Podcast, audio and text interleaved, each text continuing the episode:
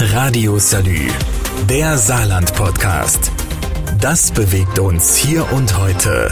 Mit Jörg Hector. Die Fraktionen im Saarland machen sich Sorgen über die Corona-Demonstrationen. Weniger über die Demonstrationen selber als über einen möglicherweise gewalttätigen Verlauf dieser Demonstrationen dass demonstriert wird im Saarland, damit hat eigentlich niemand im Saarland wirklich ein Problem, solange es bei den Demos Regeln gibt, die beachtet werden. Und auch wenn die Regeln manchmal nicht beachtet werden, dann müsste in jedem Fall verhältnismäßig reagiert werden. Aber auf das Einhalten der Regeln, darauf bestehen im Prinzip alle Fraktionen schon. Die Sorge, dass sich radikale Gruppen bilden, bringt die Fraktionen dazu, sich selbst zu hinterfragen, ob ihre Kommunikation richtig war. Haben Sie zu viel kommuniziert oder zu wenig? Haben Sie richtig oder falsch kommuniziert? Haben Sie das Richtige oder auch das Falsche kommuniziert? Das sind die Fragen, die sich die Politiker stellen.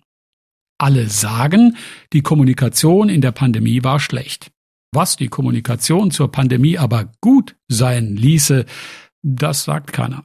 Man hätte, man müsste, man könnte, alles das lässt darauf schließen, dass die Fraktionen im Saarland nicht wirklich wissen, wie sie den Bürgern beibringen sollen, dass diese Pandemie möglicherweise noch nicht zu Ende ist, dass es vielleicht weitergeht, dass es eventuell sogar noch eine vierte Impfung braucht und dass man am Ende natürlich andere Regeln einziehen muss. Denn wenn man heutzutage gefälschte Impfausweise schon über die Polizei beziehen kann, ja, dann muss man natürlich andere Möglichkeiten zur Impfzertifikatkontrolle mit einbeziehen. So gilt beispielsweise seit heute nur noch das digitale Impfzertifikat als Impfnachweis und nicht mehr der Impfpass. Dass es das Impfzertifikat nur noch in digitaler Form gibt, regt viele Menschen auf, weil sie glauben, man müsste immer ein Handy dabei haben. Aber das ist falsch. Das Impfzertifikat kann man auf dem Handy haben, aber das Ding gibt es auch in Papierform, ausgestellt von der Impfstelle, sei das der Arzt, das Impfzentrum oder der Impfbus. Ein QR-Code ist ein digitaler Ausweis. Man muss also gar nicht immer sein Handy zur Hand haben und man muss sich auch gar nicht aufregen. Hier liegt die andere Seite des Problems Kommunikation, denn Kommunikation ist zum einen Reden und zum anderen Verstehen. Wie sich beide Seiten besser verstehen könnten und worauf man dabei achten kann, ist mein Thema im nächsten Beitrag gleich. Radio Salü, der Saarland-Podcast. Das bewegt uns hier und heute. Täglich neu. Mit Jörg Hector. Wir reden heute über Corona und über die Kommunikation darüber und dass beides irgendwie nicht so richtig zusammenpasst. So ist zum Beispiel die Information, dass der Impfpass als Zertifikat nicht mehr gilt, relativ schnell veröffentlicht worden. Die Tatsache, dass das digitale Impfzertifikat eigentlich nur der QR-Code ist, der auch auf Papier aufgedruckt sein kann, über diese Information gibt es erst im zweiten Gang dann nochmal eine Meldung. Das ist schlechte Kommunikation. Gut wäre es, wenn man das gleich zusammengetan hätte.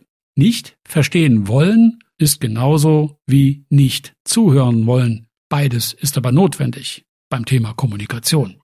Das gilt natürlich auch für die Sorgen und Ängste von Menschen, die der Impfung kritisch gegenüberstehen. Man muss sie beim Wort nehmen, ihnen zuhören und versuchen, ihre Sorgen ernst zu nehmen und wenn es möglich ist, sie aufzuklären. Und das am besten nicht mit Du Botschaften, sondern mit Ich Botschaften. Ich entlaste das Gesundheitssystem, weil ich mich impfen lasse. Ich unterstütze die Gesellschaft, weil ich als geimpfter Maske trage. Ich helfe den Geschäftsleuten, weil ich nicht im Internet kaufe, sondern in die Geschäfte gehe. Deshalb lasse ich mich impfen. Da ist nicht ein einziges Mal gesagt, du bist aber schuld, dass das nicht so ist. Und es ist auch nicht so gemeint. Natürlich ist das schwer, wenn einem ein Impfgegner gegenüber sitzt, der dann sagt, ich habe aber so ein komisches Bauchgefühl dann muss man eben versuchen, dem Grund für dieses komische Bauchgefühl nachzugehen. Ist es vielleicht eine falsche Information über mRNA? Ist es vielleicht eine falsche Information über die Krankheit an sich? Kann man vielleicht gemeinsam Quellen herausfinden, die überzeugen können? Ja, ich weiß, das dauert alles. Es ist nicht einfach gut zu kommunizieren. Und in der modernen Gesellschaft, in der Unterhaltung und Ablenkung sehr viel Platz einnehmen, ist Kommunikation ein aufwendiger Prozess, bei dem dann auch noch geduldet werden muss, neben der eigenen Meinung eine andere zuzulassen. Beim Austausch der Argumente muss man dem anderen auch zuhören, ohne sich gleich im eigenen Kopf die Verteidigung zurechtzulegen. Was neben schlechter Kommunikation auch für ein Ärgernis in den Fraktionen sorgt, ist mein Thema gleich. Radio Salü, der Saarland Podcast. Das bewegt uns hier und heute. Täglich neu. Mit Jörg Hector. Wir reden heute über Corona und über die Kommunikation darüber und dass beides irgendwie nicht so richtig zusammenpasst. Beispiele für gute Kommunikation gebe ich jetzt. Das gute Argument folgt einer Regel. Behauptung, Begründung, Beispiel. Jeder, der ein Argument vorbringt, sollte mit einer klaren Behauptung beginnen. Beispiel, ich behaupte, die Impfung bringt nichts. Die Begründung dafür könnte sein, auch Menschen mit Impfung landen ja im Krankenhaus. Und als Beispiel dafür könnte man anführen, dass der Uropa, der ja eben schon zweimal geimpft ist und geboostert, trotzdem mit Corona ins Krankenhaus musste. Alles das klingt nach einem schlüssigen Argument.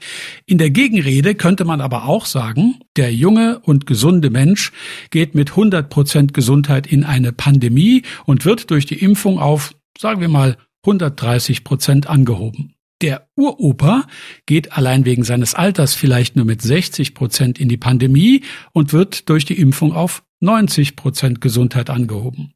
Ihm fehlt also schon ein gutes Stück im Vergleich zum Gesunden.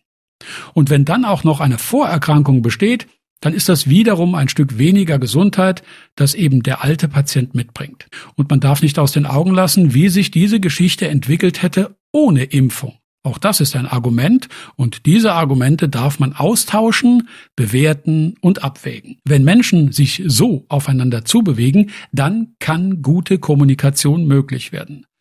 Aber auch gute Kommunikation hat natürlich Grenzen. Etwa die Story von Außerirdischen, etwa die Story von QAnon, etwa die Geschichte von Chemtrails.